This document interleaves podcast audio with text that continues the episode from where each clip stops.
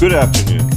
This is David Unsworth, host of the PanAm Post English podcast. London has emerged as the latest battleground between ride sharing app Uber and the taxicab industry. The city's transportation regulator, Transport for London, recently announced that Uber would not have its license renewed in the city, infuriating London's estimated 3.5 million users and calling into question the city's attempts to limit consumer choice and competition. London's Mayor Sadiq Khan has recently weighed in on the subject, saying that Uber needs to play by the rules. But many view the alleged safety violations with which Uber has been charged as a smokescreen as the city bows to the powerful taxi industry, which charges significantly more for its services than Uber drivers. What role should governments play in the regulation of transportation? And ultimately, what will be the fate of Uber's 40,000 drivers and millions of users in the British capital? Well, the Washington Post yesterday sent a reporter to ride around London in the traditional black cabs and uh, with Uber drivers and to report on the comparison. Uh, Transport for London has charged uh, the Silicon Valley outfit with not running a quote unquote fit and proper uh, organization. And they have uh, specifically cited uh, lack of background checks and medical checks on its drivers. Uh, Uber says that they have provided uh, necessary documentation to Transport for London. But this is a political firestorm, and it breaks down, as we're going to see later in the podcast, it breaks down along very interesting cultural, socioeconomic, and political lines. The it is hard for me to. The, the Washington Post has a video here where they make the comparison, and they talk to one uh, John McDowell, uh, who uh, is extremely uh, belligerent and angry regarding the existence of Uber in London.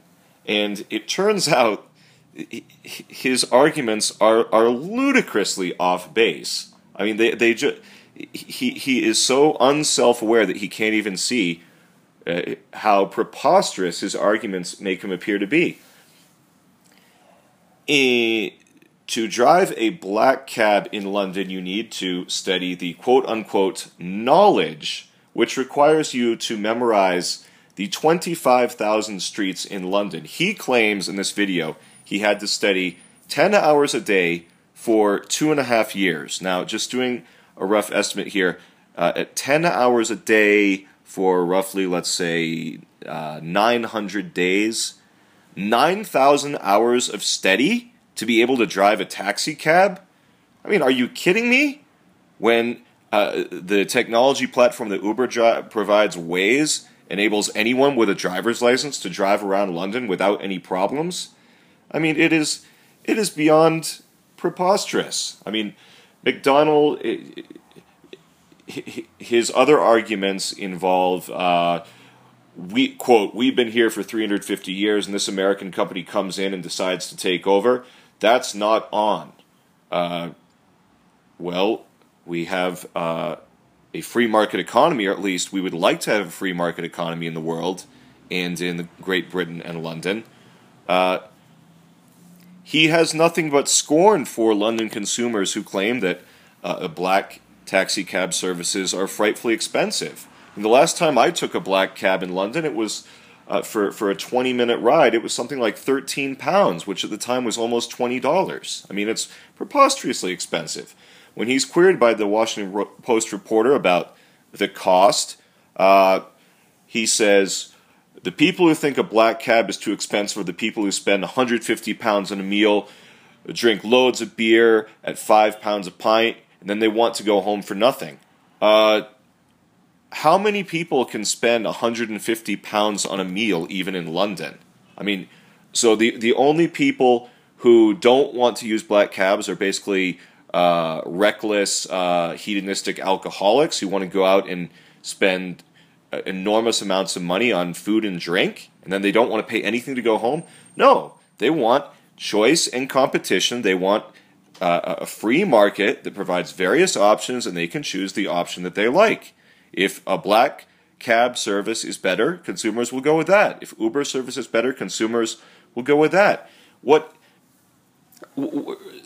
talking, uh, hearing from these black cab drivers in London, I, I, the first thing that occurred to me were two words that you often hear the left throw around: entitlement and privilege. Uh, they feel that they have an entitlement to tell the citizens of London what options they can take for transportation, and they feel like they have the privilege to do so as well. That they they are a protected class, they are a privileged class, and uh, they are very unhappy that immigrants can come in and do the same thing that they can do and at a lower cost.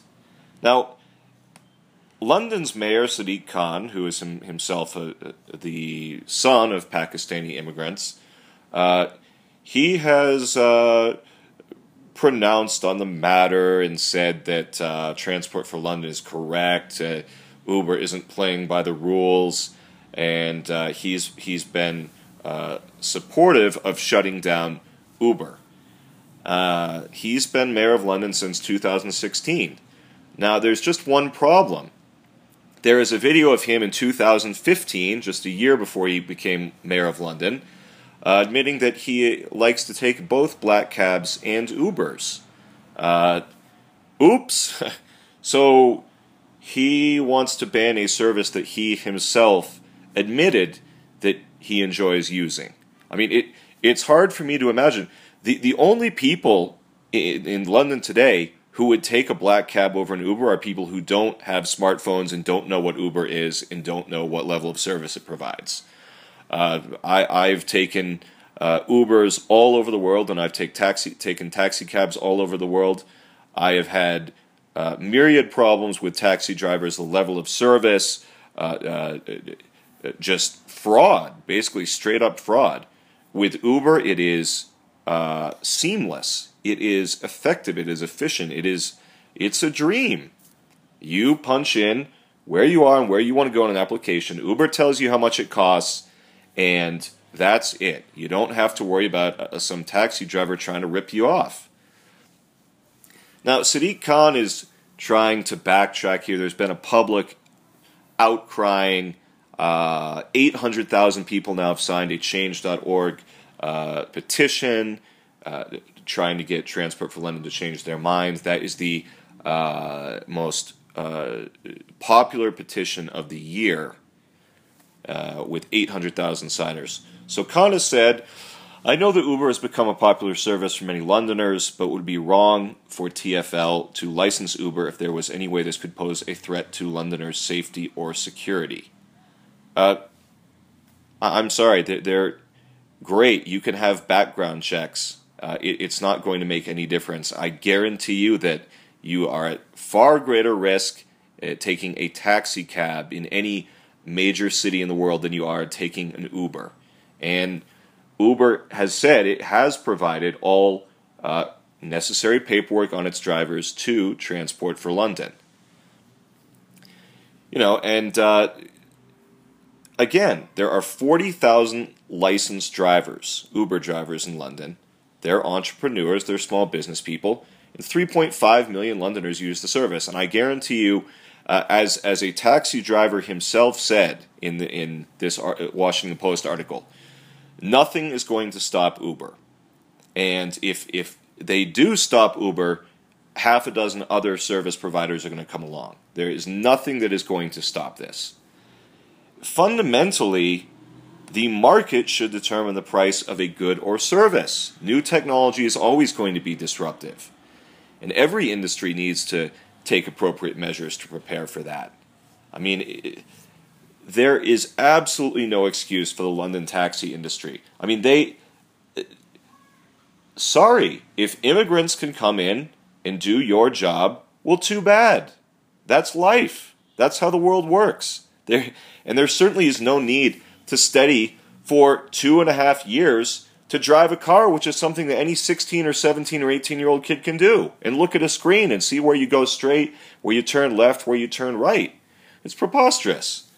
And continuing with the theme of hypocrisy here on the left, which is one of my favorite themes to discuss here at the PanAm Post,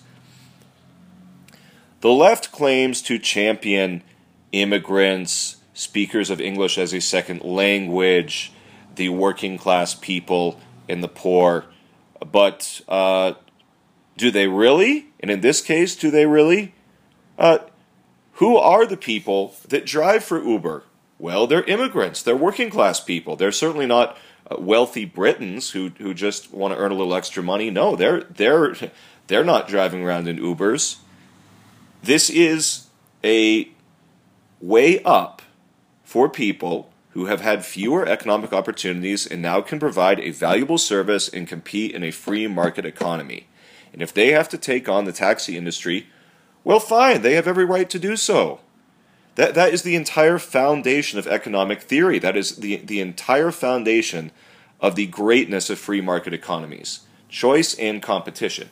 But it's not just that. It's not just uh, the fact that the drivers are largely immigrants from, from places such as uh, India or Pakistan or Jamaica or Morocco or uh, Iran or, or, whatever it may be. It's the fact that uh, it is so expensive to take a black cab in London that it, it, it would have to be deemed a luxury. It's extremely expensive. I couldn't do it. Most Londoners couldn't do it, even in a place with very high wages like London. It's extremely expensive. Working class people need a safe, uh, efficient, and reliable way to get home at night.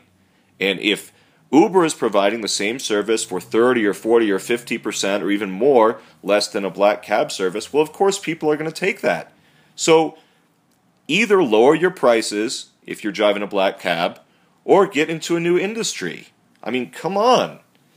Uh, the Washington Post uh, deals with this uh, kind of interesting divide because it's it is the political left that is opposing Uber, but the Uber drivers themselves are uh, people who you'd most likely associate with the political left.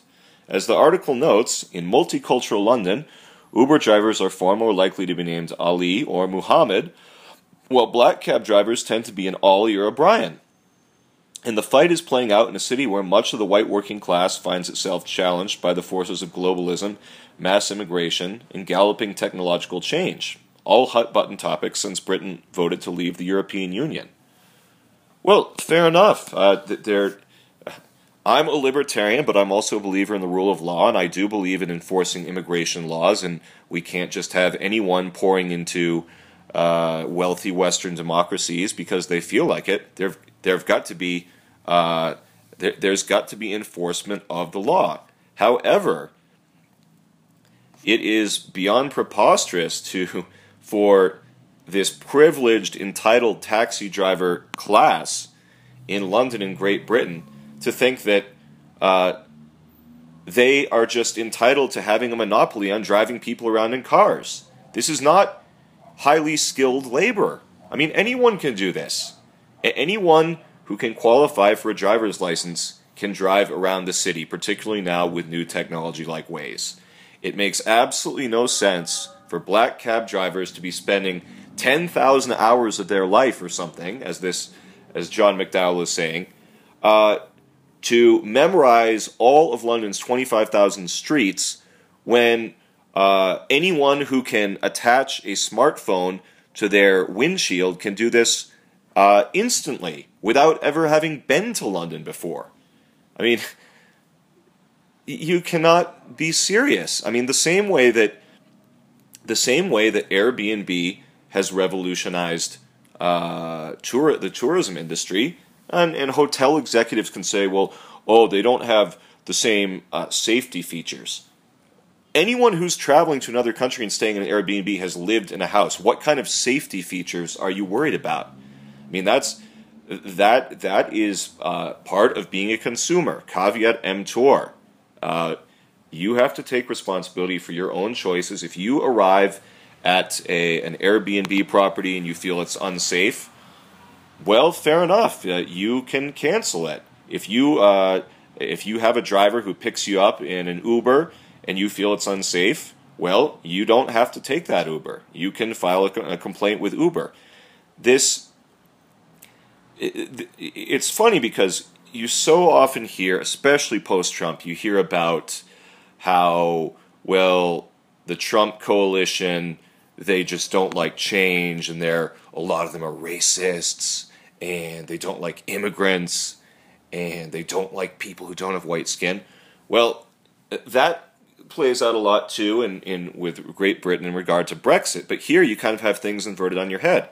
The political left is actually opposing the interests of thousands and thousands and thousands of people, both Uber drivers and Uber customers, who merely want to get around the city. It's, it's something that everyone has to do. Everyone needs transportation. And while London has a relatively well developed public transportation system, it's also rather expensive and uh, it, it may not be all that practical. It's great if you live close to a tube stop and you're going somewhere that's also close to a tube stop. But you may be much better off taking an Uber. And the other thing is, too, the, the Uber uh, app is great. It's just great. It's a pleasure to use. I mean, you can have in in 15 seconds, you can have an Uber driver ordered, and you can see where he is, what his license plate is. You can see his rating. Uh, Uber has thought of everything. They've thought of a of a rating system to make sure that your driver is providing the high level of customer service that Uber has been that Uber has been known for. So Sadiq Khan is a hypocrite. Uh, he's a Marxist. He's he's basically Jeremy Corbyn who won't put his foot in his mouth as much as Jeremy Corbyn was. He he. What Jeremy Corbyn is is very happy to let the world know that he's a socialist, he's a communist. Sadiq Khan isn't foolish enough to do that, but that those are the, the birds of a feather with which he flocks. Now, Sadiq Khan has already revealed himself to be an enormous hypocrite.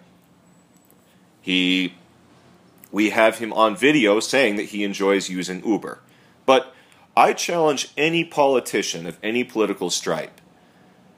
Go anywhere in the world, take five taxis, take five Ubers, and tell me at the end of the day that you would have preferred to take a taxi service for convenience, for safety, for quality, and for price. It is really time to put an end to these government sanctioned monopolies. It is time for real consumer choice and competition, and that applies to everything uh, healthcare, education, uh, retirement planning, transportation. You know, these same libertarian principles apply to everything. So, really, as they say in, in, in Britain, this is just bollocks. The case against Uber is utter and complete bollocks. It is high time to give the consumers of London what they want, and that is Uber. This has been David Unsworth with the English Language Podcast of the PanAm Post, and thank you for listening.